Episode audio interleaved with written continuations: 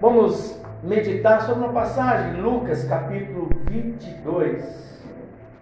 Lucas capítulo 22, nós vamos ler o versículo 45.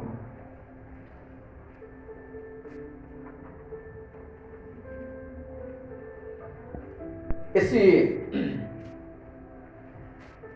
versículo 39, nesse texto aí, até o 46, vai falar sobre Jesus no Getsemane. O Getsemane é o lugar onde Jesus Cristo se apresenta a Deus. O Getsemane é o lugar onde ele conversa com o Pai. O Getsemane é um lugar de dor. O Getsemane é, eu vou dizer assim, é o, é o start para as coisas de Deus, ou é o fim para as coisas de Deus.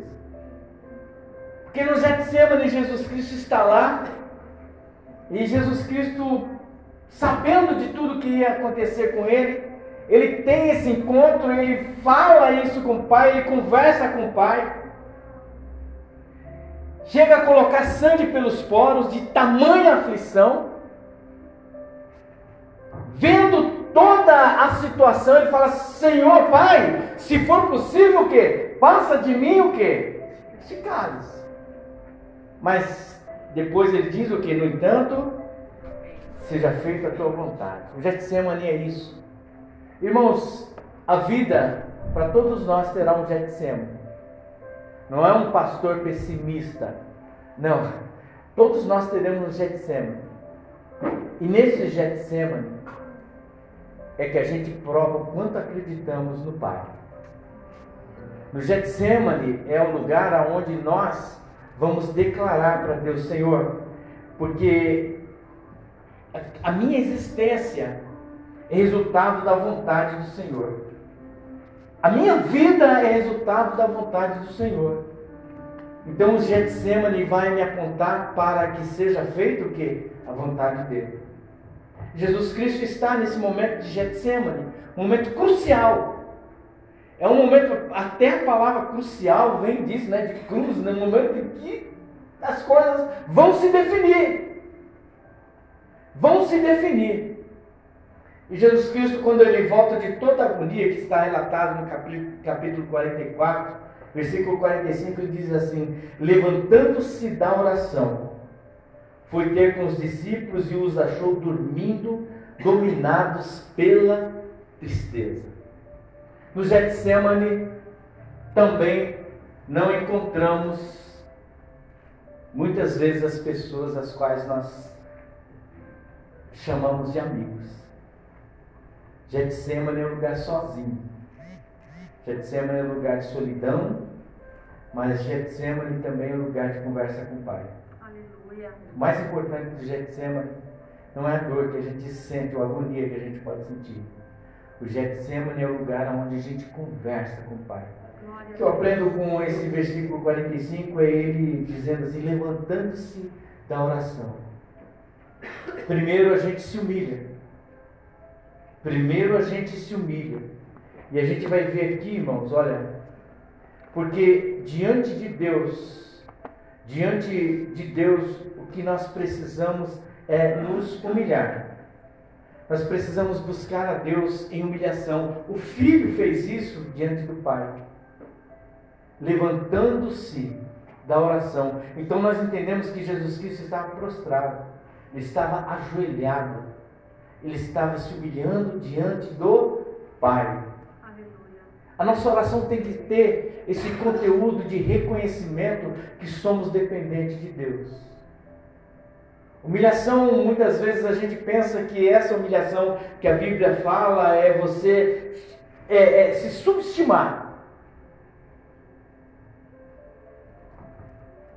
Nós não precisamos de colocar para Deus a nossa, eu vou dizer assim, forma equivocada de olharmos para nós mesmos. Muitas vezes somos é, é, é, errôneos em olhar para nós mesmos, dizendo assim que nós somos o tal, não somos o tal, somos nada. Somos nada. É muito simples tudo isso acabar. É muito simples as coisas embora. É muito simples nós saímos do contexto de vida. A vida é muito simples, é tudo muito frágil. Temos a prepotência de sermos fortes e durões, temos a prepotência de eu posso tudo, ó, comigo eu sou o cara. Né? E nada, irmãos, nós não somos nada. Se nós não estivermos pautados na segurança que a Bíblia nos dá e a palavra de Deus nos, nos dá, nós não somos absolutamente nada. Somos aquilo que Deus deseja que nós sejamos. E cada um de nós tem uma missão aqui, cada um de nós, Deus quer usar cada um de nós em determinadas situações. É como a Cíntia disse, em que você pode prestar o seu serviço a Deus. Não existe ninguém aqui que fala assim: eu não, eu não tenho nada para fazer, eu não sei fazer nada. Nós sabemos fazer alguma coisa que agrade ao Senhor. Então, chegar na presença de Deus, nós precisamos chegar diante de Deus simplesmente agradecendo, simplesmente entregando a Ele: Senhor, eu sei que eu não posso nada, mas a Bíblia diz que tudo posso naquele que me fortalece, é o Senhor que me fortalece. Chegar diante de Deus, para alcançar a graça de Deus, chegar diante de Deus, para alcançar a resposta. E nem sempre, como eu digo, irmãos, nem sempre as respostas serão como nós queremos, e isso não pode criar tempestade no nosso interior. Porque esses homens, quando ele volta, veja bem, a Bíblia diz assim: fala, levantando-se da oração, foi ter com os discípulos e os achou que dormindo, dominados pela tristeza. Alguma coisa tomou conta daqueles homens e, e vamos dizer assim, que aqueles homens não conseguiram sequer levantar para estar junto com o mestre. E nós precisamos entender que as situações sempre serão assim, contrárias à vontade de Deus, sempre queirão, elas virão para tirar o propósito sabe, o desejo de Deus realizar na sua vida e na minha vida coisas maiores, muito maiores do que a que nós estamos vivendo nesse momento. Coisas inesperadas que a gente sequer tem ideia, porque a gente quer fazer, conversar com Deus, como eu sempre digo, a gente quer dar uma ideia para Deus de como Ele vai fazer uma bênção na nossa vida, e Ele tem perfeição em tudo que faz. Deus não é exclusivo, Deus não vai abençoar somente, por exemplo, eu vou dar um exemplo, Gustavo, Deus vai abençoar o Gustavo. Não, se Deus não abençoar a empresa que ele trabalha, não vai abençoar o Gustavo. Independente do se o, se o seu patrão for, de que religião ele for. Tudo vem de Deus. A Bíblia diz que tudo vem de Deus. Agora nós é que devemos ter sensibilidade para percebermos essas coisas. Eu quero um aumento. Então fala assim, Senhor, abençoa meu chefe. Eu quero um aumento, abençoa minha empresa. Sabe, ah, eu quero um aumento, abençoa as políticas públicas para que eu possa ser alcançado. E assim vai indo. Nós precisamos ter uma, uma maior é, é, é amplitude de oração para que a gente possa ser abençoado. Porque centralizamos só em nós, Senhor me abençoa, Senhor me, Senhor me, Senhor me, Senhor me. Mas quem é esse me, né? Porque a gente fala assim, ah, é só para me abençoar, só para entregar para mim, eu, eu existo. Tem gente que ainda fala, eu não aceito essa situação. Quem somos nós para batermos o pé para o Senhor de todos, de todo o universo? Em que pé nós estamos para acharmos que Deus está preocupado com os nossos mimimis infantis. Ah, Senhor, eu estou chateado porque eu queria uma bicicleta assim, não sei o quê. Enquanto isso, tem uma pessoa precisando de uma cura de câncer, que é muito mais complexo. A gente tem que ter uma amplitude de pensamento, de visão de oração. A gente precisa, quando nós orarmos, irmãos, é, é, é, o que eu disse, os nossos obreiros, quando você orar, pense em cada pessoa que está aqui nessa casa, aqui, ore por ele, ore por ela. A nossa oração tem que ter um leque maior e que não pare só na, na, na, na, na Igreja Brasil para Cristo do Recanto Mônica. mas que o Senhor entre nessas vielas de prostituição e droga, que o Senhor expulse esses demônios que estão aqui nesse bairro, em nome de Jesus. Senhor, que o Senhor entre, meu Pai, nessas adegas, nós teremos duas embaixo de nós, nessas adegas, meu Pai, mude a situação, e não é para fechar, para tirar essas pessoas, para que eles não percam a forma de ganho, mas que eles mudem a forma de ter o ganho sustento é ter muito mais amplitude. Senhor, abençoa o bairro do, do, do, Recanto Mônica, abençoa meu pai o Pium, abençoa, meu Deus, o Jardim Caiubi, abençoa Arujá, abençoa Itaquá, abençoa São Paulo, abençoa o Brasil, abençoa o mundo.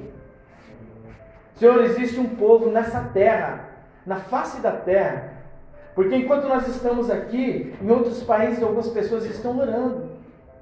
Em outros países, tem país que estão tendo cultos proibidos, porque senão vão morrer, mas estão buscando ao Senhor. É isso que a gente tem que ter uma amplitude. Então, é, é, é buscar ao Senhor. É você, é, quando você busca ao Senhor, você deve se ajoelhar diante desse Deus, você deve se dobrar diante desse Deus, porque em 2 Crônicas 7,14, todo mundo conhece, se o meu povo, somos nós, que se chama pelo meu nome, se humilhar e orar e buscar a minha face e se converter dos seus maus caminhos. Não basta orar, irmãos. Não basta orar. Irmãos, não basta orar. Entendam bem o que eu estou falando. Não adianta orar. Se quando você se dobra o seu joelho, você ora, ora, ora, e quando você se levanta, você não é uma pessoa que você comete sempre os mesmos erros. E é interessante porque quando a gente fala em erro, eu sempre digo, é aquela coisa trivial, comum. A gente acostuma com tantas coisas. A gente acostuma com erro. Ah, pastor, não é tão assim. Palavrãozinho assim, pastor. Esse, a gente vai acostumando com erro. A gente é, é, é, é, é sabe, tem uma, uma escritora, Marina Colassante, ela fala que a gente se acostuma. Se vocês quiserem procurar depois na internet, vai ver lá, Marina Colassante. Ela fala, a gente se acostuma com tudo, ela fala, a gente se acostuma com fumaça de cigarro, a gente se acostuma com frio, a gente se acostuma com tudo. Nós nos acostumamos com tudo e aí é que está o grande perigo. Porque nós nos acostumamos com o pecado, nós nos acostumamos a falar mal um do outro, nós nos acostumamos às brigas, nós nos acostumamos com as intrigas dentro de casa. Nós nos acostumamos a não ter mais relação, é, é, é, é, como é que fala, humana dentro de casa. Ah, Maria, cada um para o seu lado, é assim mesmo. É assim, nós nos acostumamos com o marido ter a conta e a mulher ter a conta, e ele não sabe da, da senha dela e nem, ele, nem ela sabe a dele. Nós nos acostumamos com essa distância. Nós nos acostumamos com a estupidez do pai, da mãe, do filho, do marido, da esposa. Nós nos acostumamos com isso. Por que, que eu estou falando isso? Porque a Bíblia diz: olha, se o meu povo que se chama pelo meu nome se humilhar e orar e buscar a minha face e se converter dos seus maus caminhos, Aleluia. nós precisamos mudar esses maus caminhos. A gente precisa se converter de maus caminhos. O que, que é mau caminho? É coisas que nunca vai levar, nunca vai me levar para o céu e nem vai fazer o outro para o céu. Pelo contrário, são dois caminhando para o inferno. É isso que a gente precisa tomar cuidado. A oração, irmãos, é algo muito especial. Como eu, eu sempre digo para os irmãos, eu sempre ficava assim, muito acanhado, até mesmo envergonhado, com a questão assim de alguém chegar e falar assim, eu quero pedir oração para os irmãos, tal, tal, e fazia, todo mundo fazia oração, e depois passava um tempo, a pessoa ia lá e falava, eu quero agradecer a oração dos irmãos. E eu falava, puxa, esqueci dessa oração. Tanto é que a gente coloca o caderno exatamente por isso. Porque a oração é um compromisso espiritual. A oração, irmã Adriana, se eu falar para a senhora aqui, irmã, ora por mim que eu estou indo para uma reunião, eu estou certo de que a senhora está me cobrindo de oração, que a igreja vai estar me cobrindo de oração. Como a, a Cíntia, eu vou, olha, vou, eu vou fazer uma entrevista, cubra de oração. Estamos orando por você. E não é mentira, e não é. E, e, é porque a gente tem que ter esse compromisso de oração. Se você não pode orar naquele momento, fala para a pessoa, agora eu não vou orar, mas eu vou, aqui está espírito de oração por você, porque às vezes o trabalho não, não, não concede isso. Mas fique em espírito de oração. Por quê? Para que Deus abençoe nós. É nós cobrindo uns aos outros. Mas para que essa oração tenha esse efeito, nós precisamos nos converter dos nossos que maus caminhos. Porque quando nós nos convertemos dos hábitos ruins, daquilo que não nos leva a Deus, daquilo que impede às vezes o outro de ir a Deus, porque é preciso que a gente seja essa luz do mundo, é preciso que as pessoas vejam Cristo em nós, é preciso que as pessoas vejam realmente quem nós somos por verdade que somos. Não é pela fachada. Não, estou crente, palitozão, gravata e tal, e quando sai daqui, né, como tem um pastor que fala, eu vou imitar ele. Quando sai daqui é pau no gato e fogo na bomba. né? E não é isso, irmãos. A gente precisa ser verdadeiros na nossa oração.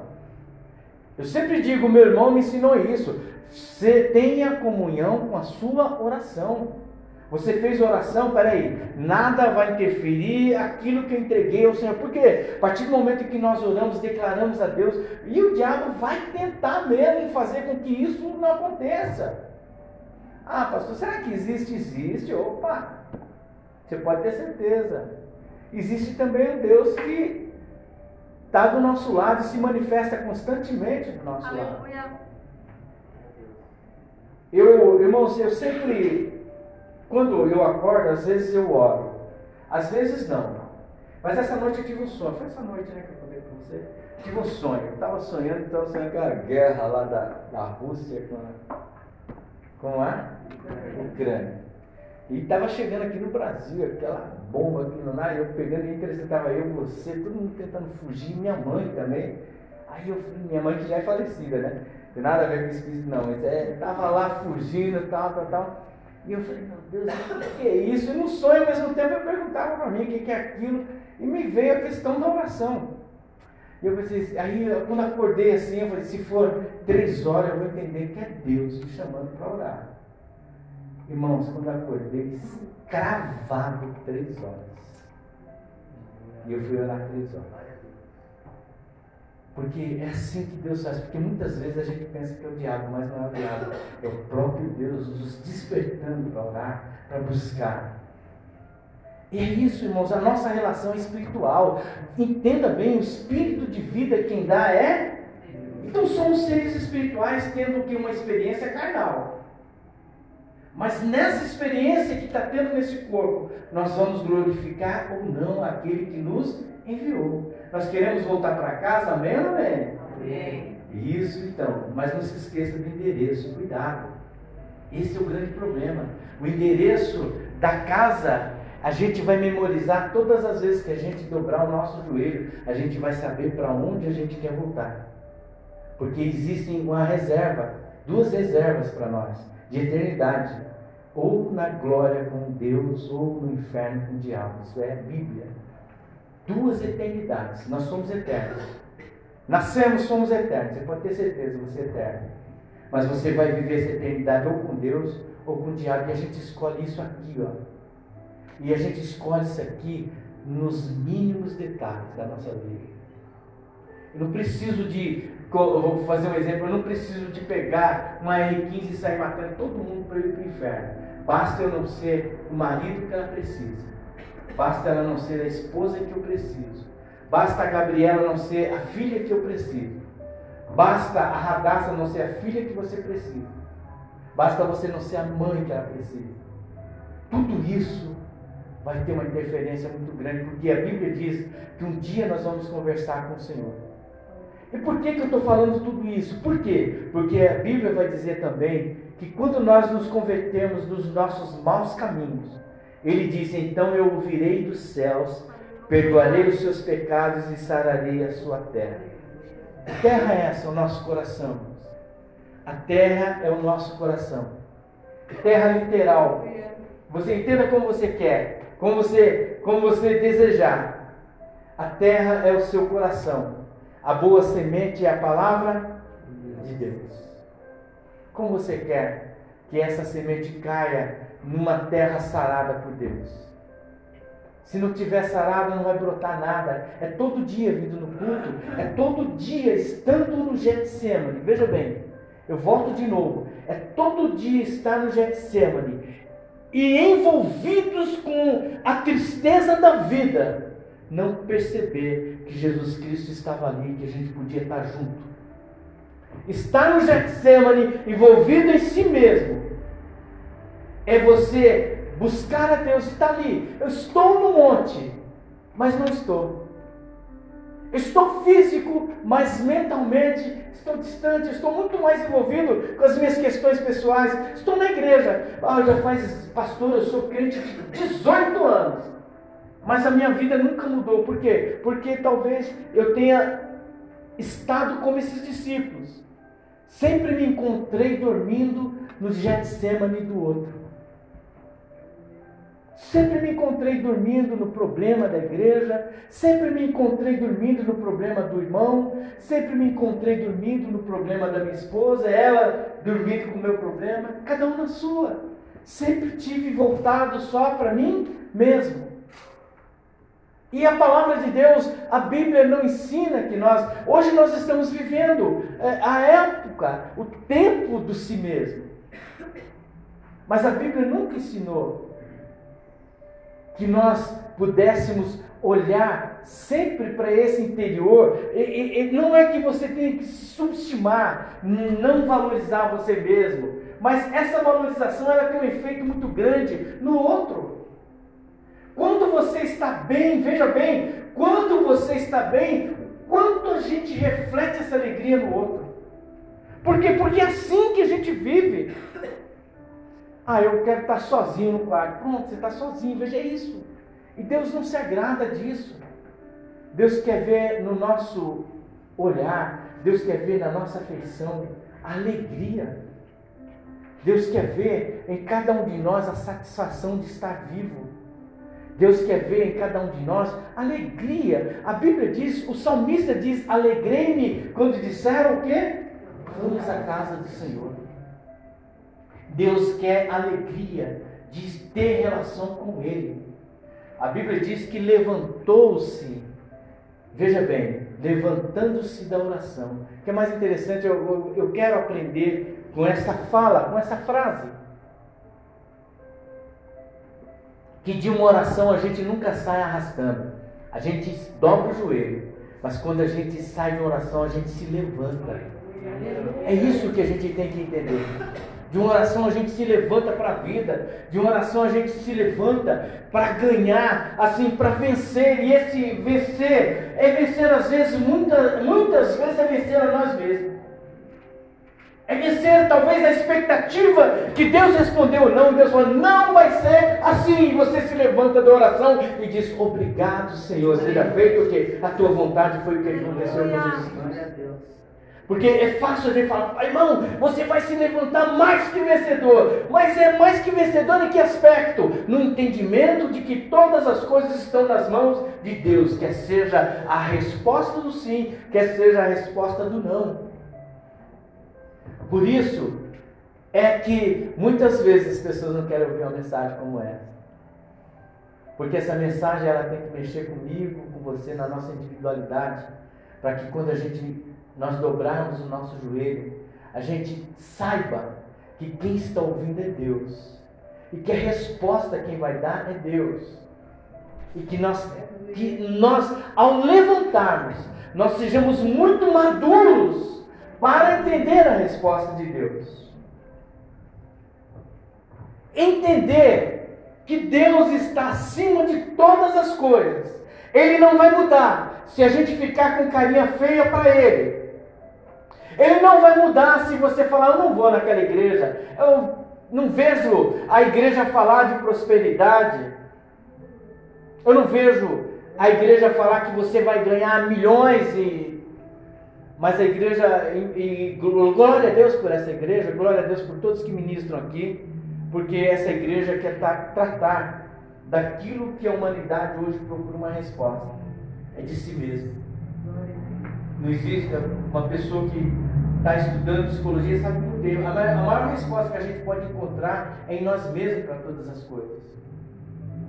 A nossa busca é para entender que, que, por que, que, vamos lá, por que, que estamos nesse lugar? Veja bem, por que, que eu estou nesse lugar? Essa é a resposta que eu quero ter. E a resposta vem de Deus para a minha vida e para a sua vida. Ah, mas não está dando tudo não está dando nada certo. Por que, que eu estou nesse lugar? Porque nós anseiamos, o nosso interior, ele tem anseio pela paz. E essa paz só Jesus Cristo pode dar. Nós precisamos da tranquilidade em meio às perturbações. Nós precisamos da tranquilidade em meio à tempestade. Porque muitas vezes estamos dentro do barco ainda que tenha Cristo no barco, você fala, mas ele está aqui, e por que essa tempestade? A questão não é a tempestade, a questão é você saber que aquele que está ali perto de você, ele controla essa, essa tempestade. E a tempestade às vezes não é fora do barco, é dentro de nós. Muitas vezes a tempestade é dentro de nós. Nós é que criamos inimigos, nós é que criamos situações, nós é que muitas vezes falamos de coisas que nem ouvimos e dizemos até que a ouvimos. Nós precisamos tomar muito cuidado. Como eu disse no, no, no domingo anterior, vozes que ecoam dentro de nós e que não são vozes de Deus, são vozes da nossa interioridade muitas vezes deformado. Porque muitas vezes a gente gostaria que fosse assim, mas Deus está falando que é do outro jeito, mas a nossa voz ainda continua sendo mais forte do que a voz de Deus. Então nós precisamos levantar da nossa oração certo de que todas as coisas estão diante de Deus e que a voz de Deus ela é muito maior. A Bíblia diz que a, a, ao som das águas, é, é, de tão forte que é. A voz do Senhor é uma voz que ecoa, uma voz que, é, como eu ministrei uma vez falando sobre Lázaro, quando Jesus Cristo fala, Lázaro, levanta, sai para fora, Lázaro.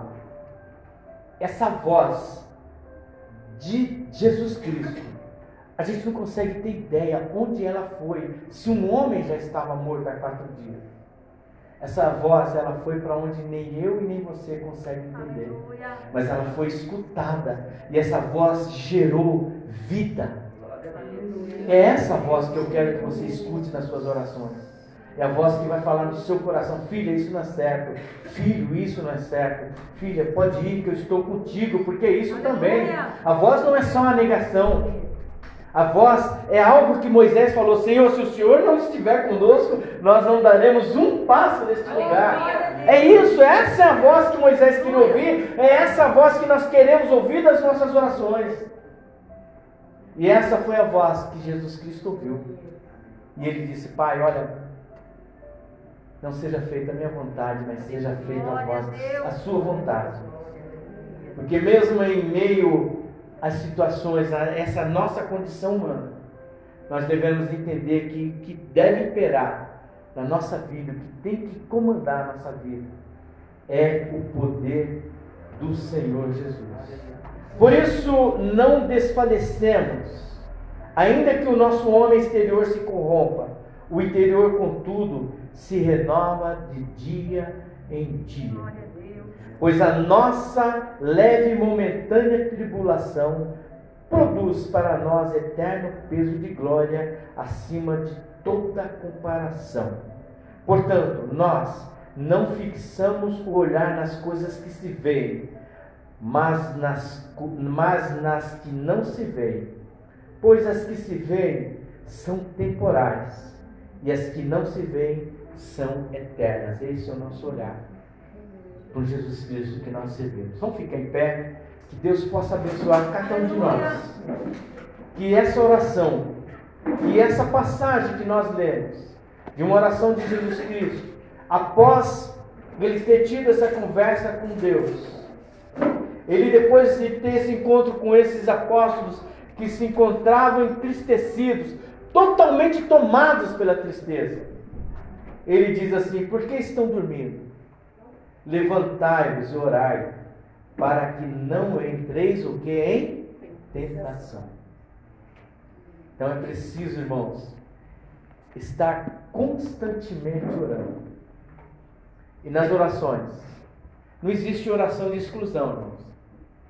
Deixa eu ver, eu vou orar pelo, pelo Fagner, não vou orar pelo lixo, eu vou orar pelo Abner. É, não, não existe esse tipo de oração. A Bíblia, o Jesus Cristo fala que a gente deve orar pelos nossos inimigos. Que a gente aprenda, irmãos, e, e é isso que nós queremos nessa igreja. Que a gente medite sobre a palavra de Deus. Você está ouvindo uma mensagem. Medite sobre essa mensagem. Se você não concordar comigo, opa, pastor, eu não concordo comigo, com o senhor sobre isso, porque o senhor falou isso. Mas tudo que nós falamos está pautado na palavra de Deus. E a nossa oração é que cada irmão tome posse dessa condição de ser uma pessoa de Deus pelo envolvimento com Deus. Não por falar, ah, eu sou uma. Não, por falar não. E esse envolvimento com Deus vem através da busca. Quem busca Deus vai, vai ter resposta de Deus, irmão. Quem ora vai ouvir resposta de Deus. Nós precisamos disso. Nós precisamos de buscar a Deus. Feche os seus olhos. Vamos agradecer.